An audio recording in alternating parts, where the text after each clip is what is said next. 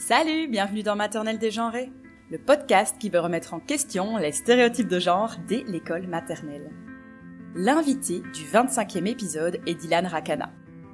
Doctorant contractuel en sciences de l'éducation à l'université Lumière Lyon 2. Il vient de publier Inégalité filles-garçons à l'école maternelle aux éditions L'Armatan. Cet ouvrage fait suite à son travail de mémoire. À présent, il poursuit sa recherche via une thèse. Cette recherche s'intéresse aux liens entre les interactions en classe et les positionnements des professeurs face à la question des inégalités entre les filles et les garçons à l'école maternelle. Vous voulez bien croire que ce sujet m'a plu. D'ailleurs, merci à Hichem pour cette découverte. Dans cet épisode, on parle de la recherche de Dylan, des interactions des professeurs dans leur classe, de leur formation et du moment où l'on chausse les lunettes du genre. Je vous souhaite une belle écoute. Bonjour Dylan. Bonjour Alison. Est-ce que tu veux bien te présenter? Oui, bien sûr. Donc, euh, je m'appelle Dylan Rakana, j'ai 24 ans. Euh, je suis actuellement euh, doctorant contractuel au sein du laboratoire éducation, culture et politique, donc à l'université de Lyon, Lumière Lyon 2. Tu veux bien nous expliquer ton parcours? J'ai fait une licence en sciences de l'éducation. Ensuite, j'ai fait un master MEF premier degré. Et euh, après, je me suis, euh, entre guillemets, réorienté vers un Master 2 qu'on appelle ERE, donc Expertise et Recherche en Éducation, qui, euh, prépare au doctorat. Et je suis actuellement, comme je l'ai dit, doctorant contractuel depuis octobre 2021. Je suis également chargé de TD en anthropologie de l'éducation et en sociologie de l'éducation.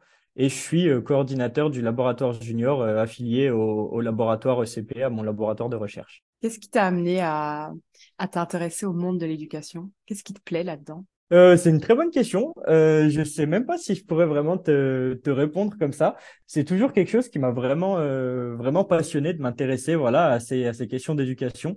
Depuis toujours, j'ai envie de te dire, mon, mon stage de troisième, je l'ai déjà fait en école maternelle.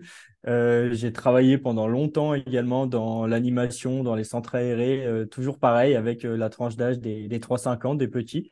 Donc, je pourrais pas vraiment te dire comment est-ce que je me suis, je me suis penché là-dessus, mais c'est quelque chose qui a vraiment toujours été présent dans ma vie. Quoi. Euh, je me demandais euh, quelle place ont les stéréotypes liés au genre dans ta vie, à toi? Euh, bah écoute, avec avec mon travail actuellement de thèse et donc avec mon travail avant de, de master, c'est quelque chose sur lequel je me renseigne vraiment beaucoup. Je fais beaucoup de, de lectures scientifiques sur les stéréotypes liés au genre. Et, et comme m'avait dit une, une, enseignante que j'avais eue à la fac, une fois qu'on a chaussé les lunettes de genre, on peut on peut plus les enlever. Donc euh, vraiment, je vois euh, tout le temps euh, bah, tout ce qui est ces stéréotypes, tout ce qui est tout ce qui est tout ça. J'y suis du coup hyper attentif. De base, j'étais pas nécessairement sensibilisé, mais avec toutes ces lectures et avec tout, tout le travail que je fais, bah oui, maintenant je, je m'en rends compte vraiment d'à quel point bah, c'est présent dans nos vies. Et est-ce que ce sujet, il est abordé pendant pendant tes études, d'une manière ou d'une autre? Alors, on a eu quelques cours euh, en Master 2 notamment. Euh, avant, ça a été parfois abordé, si tu veux, brièvement, que ce soit euh, en CM ou, en TD, mais on n'a jamais eu d'enseignement qui portait ce nom, ou vraiment tout un semestre, on s'intéressait à ça. On a dû en parler peut-être une petite heure par-ci, par-là. Et par contre, oui, en Master 2, j'ai eu vraiment un cours donné pendant un semestre sur les inégalités, les inégalités de genre et tout ce qui est stéréotype notamment. Qu'est-ce que Comment, comment je peux te formuler cette question? En fait, donc j'entends que toi, la tranche d'âge euh, des enfants de maternelle, c'est quelque chose qui euh, qui t'intéresse et qu'il n'y a pas vraiment d'explication. C'est un intérêt, ben voilà, chacun a des centres d'intérêt. Mais euh, en quoi pour toi s'intéresser à cette tranche d'âge-là serait important bah, alors, pour moi, c'est vachement important. En fait, je savais, bah, comme je viens de te le dire, j'avais un petit peu tâtonné du coup euh, sur cette, ces questions d'inégalité et j'étais pas encore décidé sur le fait de l'école maternelle. Mais euh, quand j'ai voulu bah, faire cette fois-ci mon mémoire de, de Master 2, qui était vraiment quelque chose de plus conséquent, j'ai fait beaucoup de lectures et j'ai trouvé qu'il y avait beaucoup de choses sur le collège et le lycée, qu'il y avait un peu de choses, même s'il n'y en avait pas énormément, sur euh, l'élémentaire également.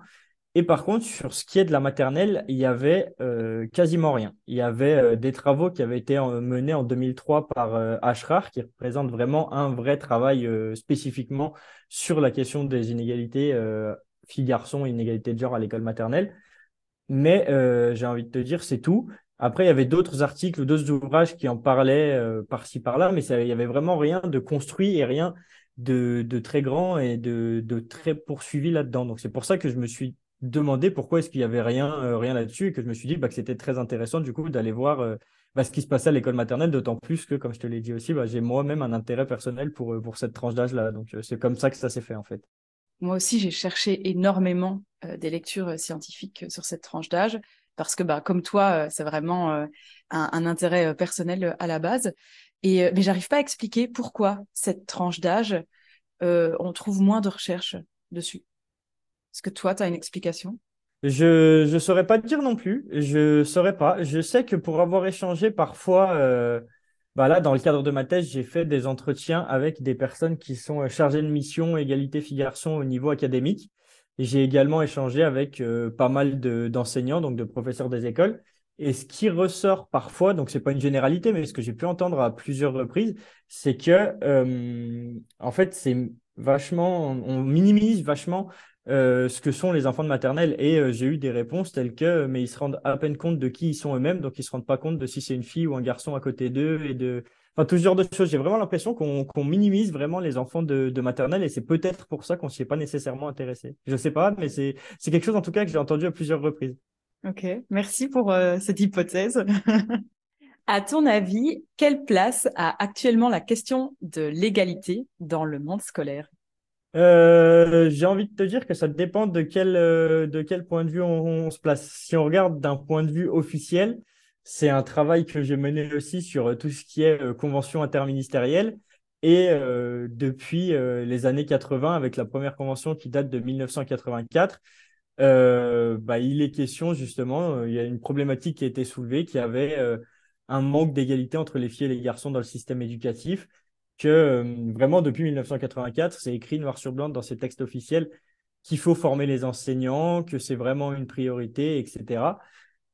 Et euh, d'un autre côté, bah, si on se place euh, du point de vue du terrain, quand je demande actuellement aux enseignants, est-ce qu'ils sont formés là-dessus, est-ce qu'ils ont des ressources là-dessus, est-ce que tout ça, la réponse est la majeure partie du temps non. On n'est pas formé là-dessus. Au-delà de ne pas être formé, ils n'ont même jamais vu passer, ça leur a jamais été proposé de formation sur cette thématique. Euh, c'est vraiment quelque chose face auquel ils se sentent pour la plupart démunis. Donc c'est euh, vachement ce décalage-là en fait entre bah, la, version officielle et euh, ce qui se passe en réalité sur le terrain. Et pour toi, quelle place elle devrait avoir cette question dans un monde idéal? Bah, J'ai envie de te dire que dans un monde idéal, pour moi, ça devrait évidemment, évidemment être une, une question centrale. Mais euh, d'un autre côté, justement, pour être sur le terrain aussi, je me rends compte de euh, tout ce qu'on demande euh, aux professionnels et aux, et aux, professeurs des écoles. on leur demande officiellement de s'intéresser à ça, mais on leur demande aussi de s'intéresser à tout un tas d'autres thématiques qui sont tout aussi importantes, telles que l'inclusion au handicap, le développement durable, le respect des valeurs de la République. Il y a évidemment au milieu de tout ça les apprentissages et notamment les mathématiques et le français.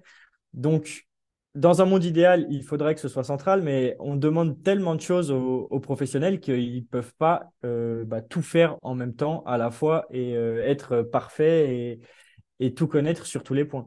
Mais euh, en tout cas, pour moi, si je dois quand même dire quelque chose, c'est que c'est tout à fait possible de travailler cette question en travaillant les apprentissages. C'est pas, pour moi, la vision que j'en ai, on ne doit pas faire un atelier ou une activité spécifique sur l'égalité filles-garçons c'est beaucoup plus dans les postures, dans ce qu'on véhicule, dans les discours qu'on a, etc., que, euh, que ça se joue. Donc c'est tout à fait possible de faire attention à sa posture, de faire attention à ce qu'on dit, d'avoir des comportements égalitaires tout en travaillant les apprentissages. Ouais, plus tard dans l'interview, je voulais te poser la question de est-ce que tu as des exemples concrets de choses qui pourraient être faites en classe maternelle pour parler de ces stéréotypes de genre?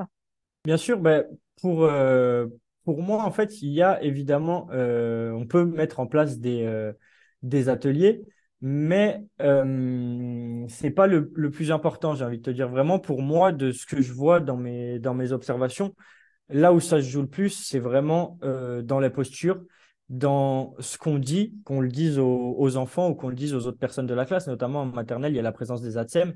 C'est là aussi où on différencie bah, par rapport à l'école élémentaire. Et du coup, quand euh, le maître ou la maîtresse discute avec la TSEM, eh ben, on peut se rendre compte qu'ils véhiculent aussi à ce moment-là des stéréotypes et que les enfants les entendent. Je pense vraiment que là où ça se joue le plus, même si on peut mettre en place à côté des, ateliers. C'est vraiment sur la posture et sur ce que euh, les professionnels véhiculent et également sur euh, le matériel pédagogique, que ce soit les livres, que ce soit les activités, etc., de ne pas véhiculer de stéréotypes à cet endroit-là. Et je pense vraiment que c'est déjà un, un, gros travail à faire. Et d'autant plus à l'école maternelle, j'ai envie de te dire, parce que les enfants sont jeunes, donc évidemment, il y a aussi ce qui se passe dans la famille où il faut peut-être parfois déconstruire les inégalités qu'ils voient ou qu'ils perçoivent eux dans leur famille. Mais euh, quand on arrive avec des enfants en maternelle, on a aussi tout à construire à l'école. Donc si on commence par, entre guillemets, juste bien construire les choses en leur véhiculant pas de comportements stéréotypés, en interrogeant autant les filles que les garçons, en s'adressant à eux de la même manière, c'est déjà tout un travail qui est fait. Et si on le fait dès la maternelle, ça fait qu'on n'a pas euh, bah, à le déconstruire plus tard. Si on s'intéresse à cette question qu'une fois arrivé à l'élémentaire ou qu'une fois arrivé au collège ou au lycée, à ce moment-là, au-delà de devoir déconstruire ce qui se passe dans la famille, on doit aussi déconstruire tout ce qui s'est passé en amont à l'école maternelle ou à l'école élémentaire si on ne l'a pas fait. Et donc, c'est là que les ateliers prennent vraiment de l'importance pour moi parce que euh, bah, c'est vraiment une sorte de remédiation. Alors que pour moi, vraiment, à la maternelle, les ateliers peuvent exister, mais ce n'est pas le, cœur du problème. Le cœur du problème, c'est vraiment la position et ce qu'on transmet. Donc, euh, une sorte de prise de conscience et d'attention en tant que professionnel sur les stéréotypes qu'on pourrait véhiculer. Oui, totalement. À mon avis, oui. Après, il euh, faut aussi euh, se rendre à, l'évidence que, que personne n'est parfait. Et j'ai lu, c'est souvent ce que je parle, enfin ce dont je parle aux, professeurs et aux enseignants en entretien, quand ils me demandent si eux véhiculent des stéréotypes. Euh, je commence toujours par leur répondre de la même manière, c'est que j'ai lu un article sur euh, une crèche non genrée qui voulait euh, s'ouvrir, où toutes ces personnes étaient militantes, toutes ces personnes étaient sensibilisées, toutes ces personnes étaient engagées, et elles ont décidé de se filmer elles-mêmes dans leur activité dans la crèche, et en regardant les vidéos, elles se sont rendues compte qu'elles véhiculaient quand même des stéréotypes. J'ai envie de te dire, tout le monde véhicule évidemment des stéréotypes parce qu'on a toujours été bah, conditionné comme ça et on a quand même grandi dans une société pleine de stéréotypes et même si on y fait le plus attention possible, je pense que tout le monde véhicule quand même des stéréotypes. Mais être conscient quand même et faire un travail sur soi-même et sur sa posture et se rendre compte que bah il y a des choses qu'on peut éviter ou faire attention à un certain nombre de choses. Voilà, c'est absolument pas, c'est ce que je dis aux enseignants, un jugement que je transmets, enfin que je fais en leur disant euh, Ouh là là, c'est vraiment pas bien tous les stéréotypes que vous véhiculez. Mais simplement, si on essaye d'y être attentif, qu'on prend en compte la question et que euh, bah, vraiment on, réfléchit avant de, de parler et de faire attention en étant sensibilisé à tout cela, je pense que c'est déjà là que se joue le plus gros du travail. Est-ce que euh, tu peux euh, nous expliquer l'objet de ta recherche? Oui, bien sûr. Donc en fait, je travaille sur les inégalités entre les filles et les garçons à l'école maternelle.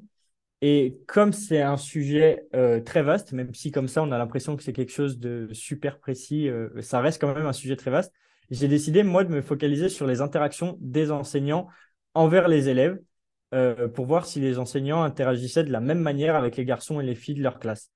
Et ensuite, on peut voir qu'il y a bah, des enseignants qui s'adressent de la même manière aux garçons et aux filles, il y a des enseignants qui font quelques petites différences, il y a des enseignants qui font d'énormes différences.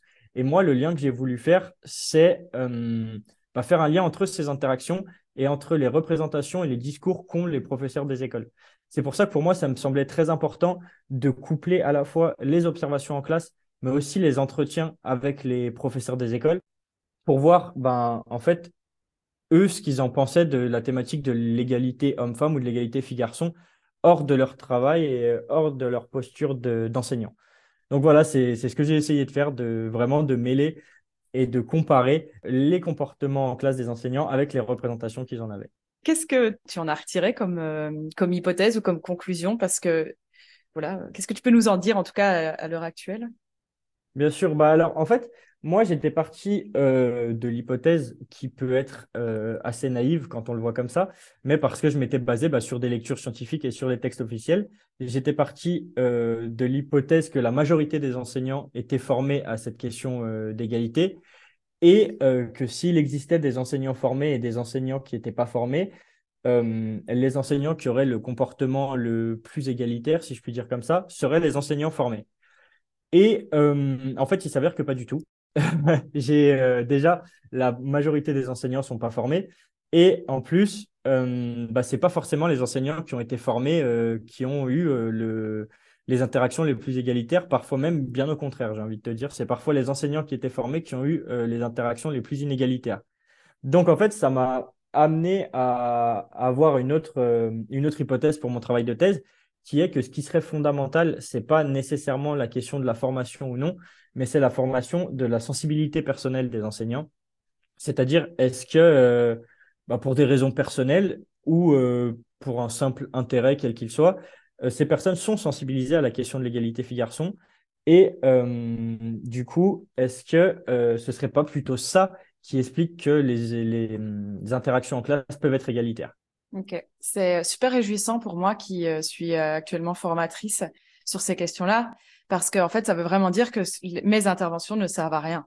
J'irai pas non plus jusque-là à, dire que, tes interventions servent à rien, mais pour essayer de parler euh, plus simplement et de prendre un petit peu un exemple extrême, j'ai envie de te dire que si une personne est sensibilisée et qu'elle va à ta formation, évidemment que ça va lui parler, qu'elle va prendre toutes ses ressources et que ça va lui être bénéfique si une personne est ni sensibilisée ni pas sensibilisée, elle va peut-être prendre quelques ressources, mais sera, à mon avis, moins intéressée que la personne qui est, euh, elle, sensibilisée de base. Par contre, là, euh, ce à quoi j'ai été confronté, c'est des personnes qui ont suivi des formations, mais qui étaient, elles, totalement réfractaires à ces questions et qui, euh, en entretien, m'ont dit des phrases telles que je pense que si mon mari aime le foot et pas moi, c'est quelque chose d'ancestral. Donc ces personnes-là, euh, je pense qu'elles sont tellement réfractaires et tellement renfermées vis-à-vis de cette thématique que, euh, oui, malheureusement, je ne suis pas certain que les formations euh, puissent, puissent tout régler et puissent leur, leur faire ouvrir les yeux et changer d'opinion tout d'un coup. Ouais, ouais, je t'emboucane, bien sûr. Mais, et alors, moi, je me demande toujours, est-ce que pour toi, ce sujet, il fait appel aussi à une certaine forme de croyance qu'ont les adultes? C'est possible, c'est possible, oui. C'est pour ça que j'essaye sur le, sur le terrain de ma thèse de bah vraiment d'interroger tout ça. Euh, je pose des questions vraiment sur la socialisation des, des enseignants et notamment sur leur, euh, leur socialisation primaire, savoir voilà dans quel milieu est-ce qu'ils ont grandi, est-ce qu'ils ont grandi dans un milieu où il y avait euh, autour d'eux peut-être un homme ou une femme qui était extrêmement militant est-ce qu'au contraire, ils ont grandi dans un milieu où il y avait un homme ou une femme qui était euh, extrêmement macho? Est-ce que, euh, voilà, de voir, en fait, ben, dans quoi ils baignent eux-mêmes depuis qu'ils sont tout petits. Peut-être que c'est aussi pour ça que ça peut s'expliquer, parce que peut-être que si on leur a expliqué depuis tout petit que euh, les femmes doivent faire la cuisine et les hommes doivent tondre la pelouse, peut-être que s'ils ont toujours connu que ça dans leur cadre familial et que ils n'ont pas forcément eu non plus de contre-exemple à l'école, pas forcément non plus de contre-exemple en formation, qu'ils ont eu de contre-exemple nulle part, peut-être que ça peut aussi expliquer les comportements qu'ils ont eux-mêmes en classe. Mhm. Merci euh, pour ces réponses. Euh, dans euh, ta partie théorique, donc au début de l'ouvrage, tu parles des spécificités de la maternelle. Est-ce que tu peux nous en dire quelques mots? Oui, bien sûr. Bah, déjà, le, premier truc qui m'a interpellé, mais je t'en ai déjà parlé un petit peu, c'est que bah, à la maternelle, l'enseignant ou l'enseignante n'est pas seul. Il y a également l'ATSEM qui est dans la classe. Donc, c'est déjà une première euh, spécificité de l'école maternelle par rapport à l'école élémentaire ou par rapport au collège ou au lycée. Euh, il y a d'autres spécificités également. Il y a, euh, par exemple, le fait que dans les textes officiels, ce soit écrit très clairement que l'un des objectifs prioritaires de la maternelle, c'est la socialisation. Donc, c'est intéressant de voir comment bah, s'effectue cette socialisation à la maternelle, si elle est genrée, si elle est stéréotypée ou pas, sachant que c'est officiellement un, des grands objectifs. Et puis, il y a aussi euh, d'autres points importants, c'est que euh, bah, la maternelle, pour certains enfants, c'est euh, la première fois qu'ils côtoient d'autres enfants, qu'ils côtoient d'autres adultes, qui sortent du cadre familial, notamment pour les enfants qui n'ont pas été à la crèche. donc, c'est aussi pour ça que c'est important. Et bah, le dernier point qui me semble aussi important, c'est que depuis très récemment, la maternelle est devenue obligatoire alors qu'elle ne l'était pas avant. Donc, elle fait vraiment euh, encore plus pleinement partie du, système éducatif. Donc, ça me semble aussi intéressant de s'y intéresser pour ces raisons-là. Oui, tout à fait. Et euh, tu parles aussi dans euh, cette partie-là de différents stades de la construction identitaire liée au sexe chez les enfants. Oui, oui, oui, bien sûr. Alors, c'est les travaux de, de Kohlberg. Il distingue trois stades, en fait. Le premier stade, ça concerne les enfants âgés d'environ deux ans, qui est appelé identité de genre, le stade de l'identité de genre. Et donc, lors de cette première étape, les enfants définissent le sexe d'un ou d'une individu en se référant à des caractéristiques socioculturelles, donc les vêtements, la longueur des cheveux, barbe, le maquillage, etc. dans le deuxième stade, qui concerne les enfants de 3 à 4 ans et qui est appelé stabilité de genre, eh ben, les enfants, ils comprennent que les filles deviennent des femmes et que les garçons deviennent des hommes, ce qu'ils ne comprenaient pas au premier stade. Et enfin, dans le troisième stade, qui est celui de la constance de genre, qui concerne les enfants de 5 à 7 ans, les enfants comprennent que le sexe est une donnée immuable et qu'elle est relative aux critères biologiques qu'est l'appareil génital.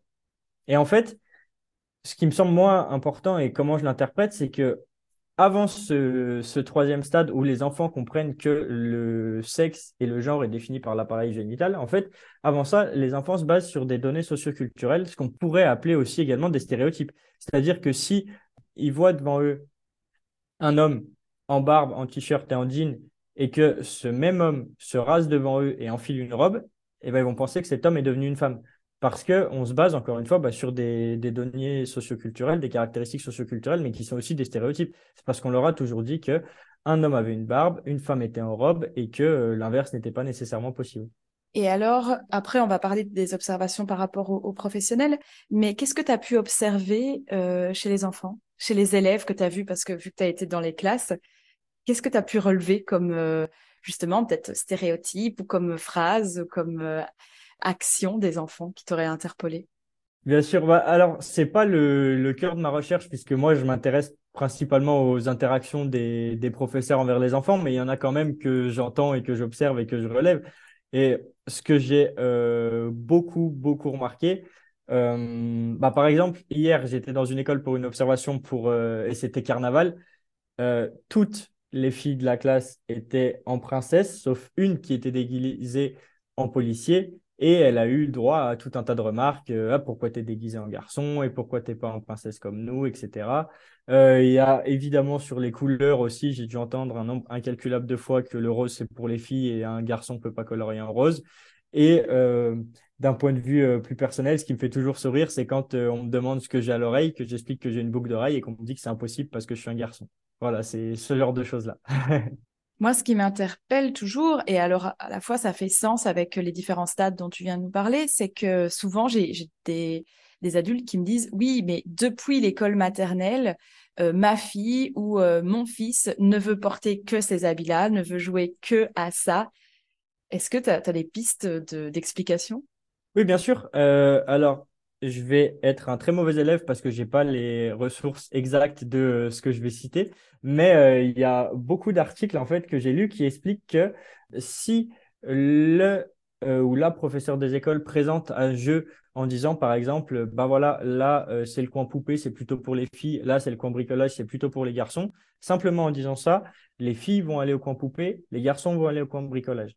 Si euh, le même ou la même professionnelle présente en disant ici on a le coin poupée, ici on a le coin bricolage, et eh ben en fait on ne retrouvera pas nécessairement tant de différences que ça et autant les filles que les garçons joueront autant aux poupées qu'au euh, bricolage. Tu cites hein, cette recherche euh, dans ton ouvrage et, ça fait vraiment sens avec moi aussi tout ce que j'ai lu. Et, et moi, j'aime bien aussi lier ça aux compétences, par exemple, qu'apprennent les, élèves et que développent euh, les élèves euh, face à du matériel. Et en fait, je suis assez persuadée, et c'est vraiment euh, quelque chose où, je travaille là-dessus et je recherche là-dessus, sur comment en fait certains jouets qui sont dits de filles ou certains jouets qui sont dits de garçons les amèneraient à, développer en fait certaines compétences où ils vont se sentir justement plus compétents par la suite et où nous, en tant qu'adultes, on y voit peut-être quelque chose de naturel et biologique. Il y a tout un tas aussi de, recherches qui ont été faites là-dessus. Euh, le fait qu'on dise, par exemple, très souvent que euh, bah, les filles sont euh, meilleures en français, s'expriment mieux à l'oral, etc. Si depuis toujours tu dis aux filles qu'elles sont censées jouer à la poupée et que du coup elles inventent des histoires où elles font parler leur poupée, etc., forcément qu'elles vont développer beaucoup plus le langage. Et euh, si on veut prendre un exemple aussi pour les garçons, on dit toujours que les garçons ont un meilleur sens de l'orientation. Sauf que si euh, pendant que tu, dis à tes filles de jouer euh, aux poupées à l'intérieur, tu dis à tes garçons d'aller jouer dehors dans le champ d'à côté ou dans le bois d'à côté, forcément qu'ils vont être beaucoup plus habitués à être dehors, ils vont être beaucoup plus habitués du coup à se repérer dehors, ce qui entraînera de fait un, meilleur sens de l'orientation. Mais ça n'a absolument rien de naturel, c'est dû à la socialisation en fait et de ce à quoi on leur a toujours fait jouer depuis, depuis qu'ils sont tout petits.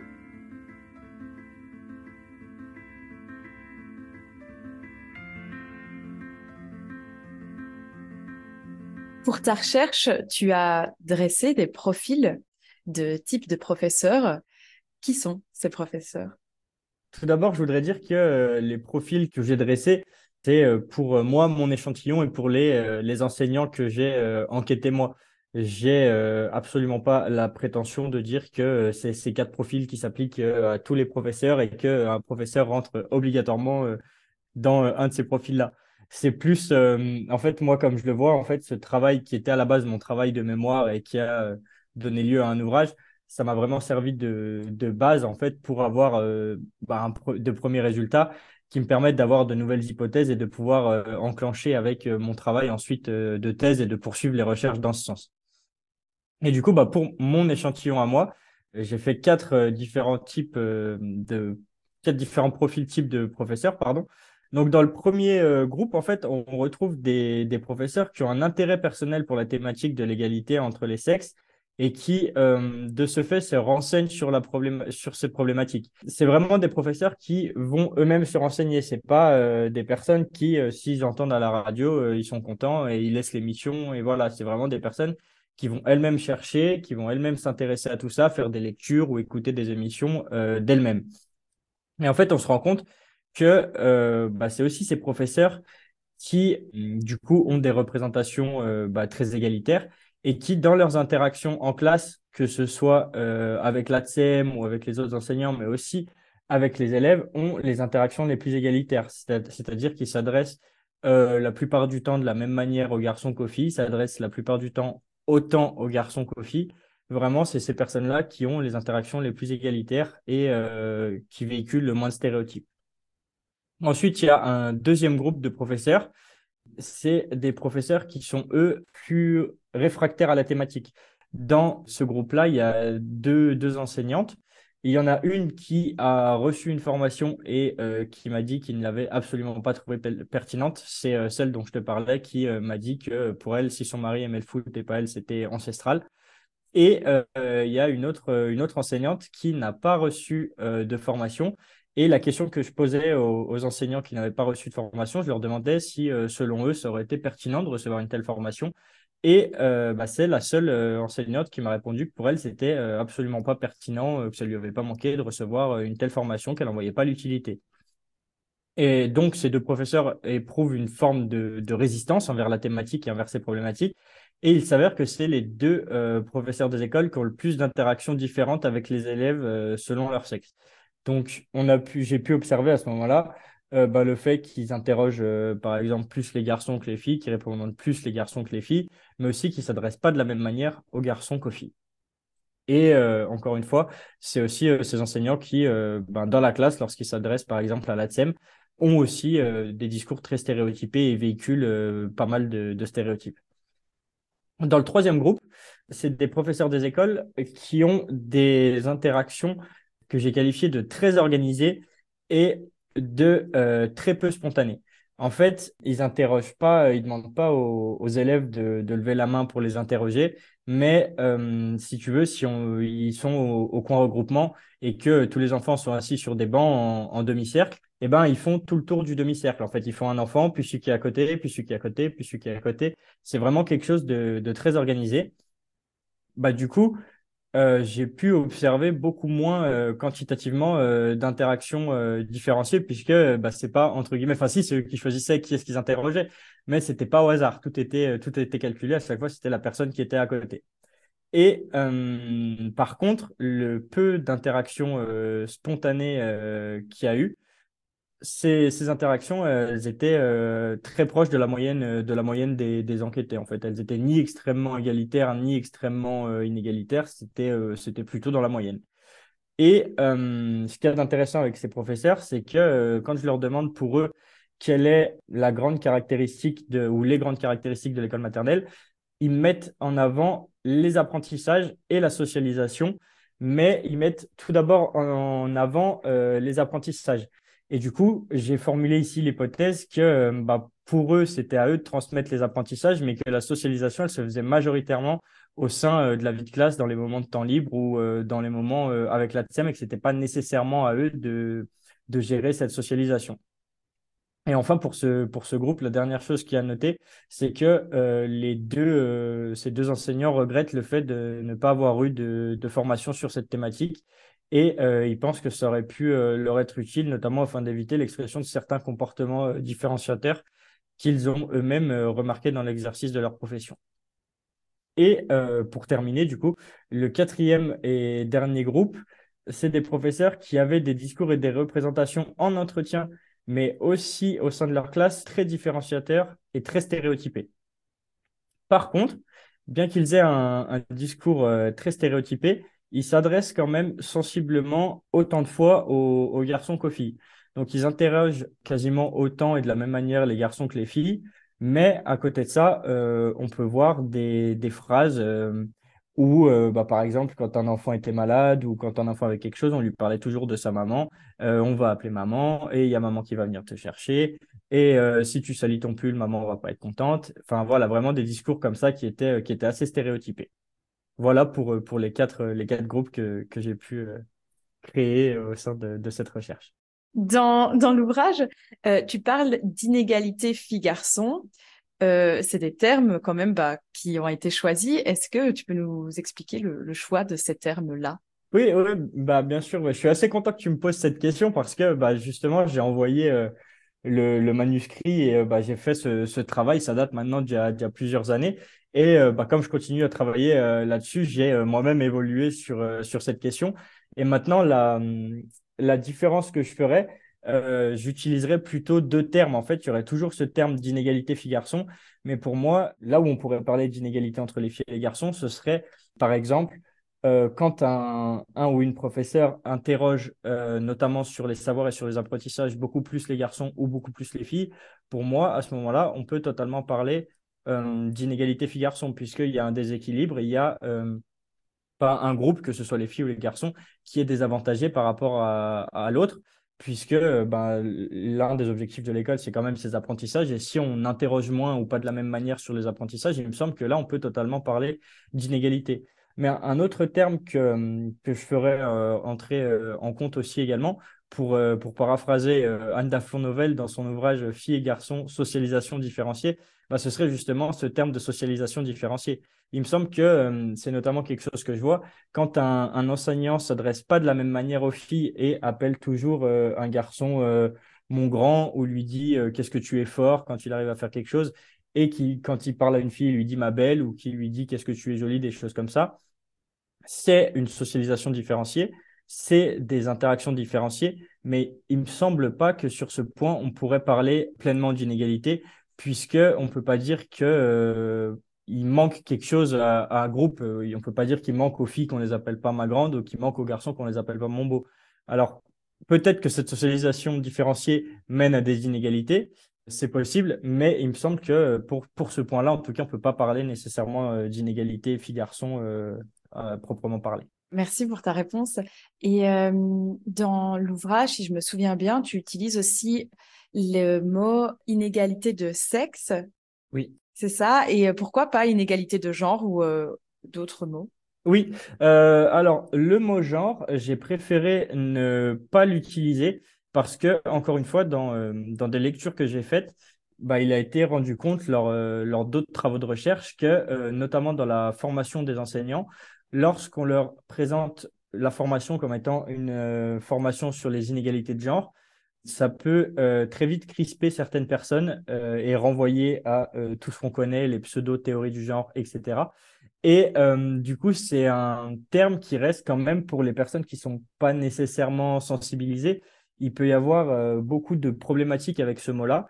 Et du coup, moi, le choix que j'ai fait, c'est de ne pas rentrer frontalement là-dedans et d'utiliser le mot genre qui pourrait du coup être mal perçu par certains et d'utiliser euh, un mot plus politique, plus institutionnel et simplement parler d'inégalité de sexe, d'inégalité euh, filles-garçons, justement pour faire passer au final euh, le même, la même chose, le, même message, mais pour pas rentrer frontalement avec le mot genre qui peut porter, enfin poser des, des, problèmes à des personnes qui sont pas sensibilisées. Et il y a des personnes qui sont totalement réfractaires avec ce mot-là. Oui, et si je me souviens bien, de toute façon, dans les programmes, c'est l'inégalité filles-garçons qui est utilisé comme terme.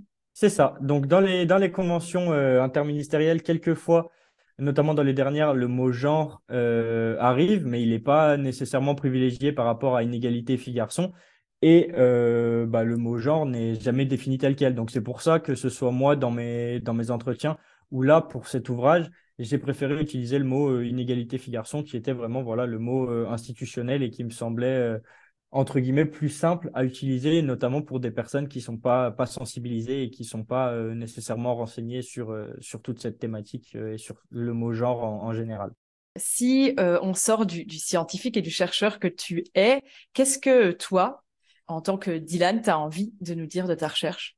Euh, C'est pas une question facile, mais d'un point de vue personnel, en fait, ça me permet vraiment de, de me rendre compte de, de beaucoup de choses notamment, ça peut paraître tout bête comme ça, mais de voir que bah, y a vraiment un très fort décalage entre ce qui est écrit dans le texte officiel et euh, ce qui euh, vraiment euh, se passe sur le terrain.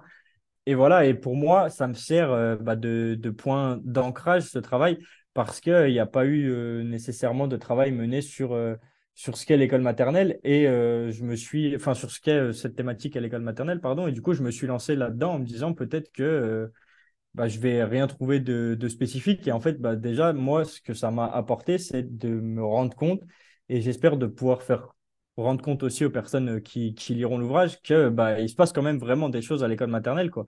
Et qu'il y a vraiment, euh, enfin, les inégalités se jouent dès l'école maternelle. J'ai fait des observations aussi en classe de toute petite section. Donc, chez des enfants qui n'ont pas encore trois ans, et on observe aussi des choses, déjà des stéréotypes qui sont véhiculés ou déjà des réflexions de la part de, de certains enfants. Donc vraiment, c'est ça, moi, que, que ça m'a apporté, c'est de se dire que oui, bah, en fait, il se passe vraiment des choses sur cette thématique à l'école maternelle.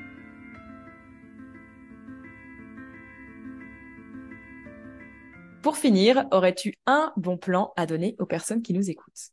Alors, euh, c'est quelque chose, je ne sais pas vraiment si c'est euh, un, bon plan ou pas, mais quelque chose en tout cas auquel euh, je suis vraiment très attentif, que ce soit à l'école ou, en dehors d'ailleurs, mais c'est tout ce qui est cette, cette notion de, consentement, en fait. Et j'ai pu observer vraiment pas mal de fois dans les écoles des choses qui m'ont un petit peu choqué, par exemple, où on oblige les enfants à se donner la main euh, dans le rang alors que les enfants n'ont pas nécessairement envie. Ou alors, lorsqu'il y a euh, des enfants qui ont des troubles psychologiques et qui, du coup, tapent un autre élève, pour se faire pardonner, vu que c'est un enfant qui ne parle pas nécessairement, on lui demande d'aller faire un câlin à cet élève sans même demander à l'élève s'il est d'accord de recevoir, de recevoir un câlin.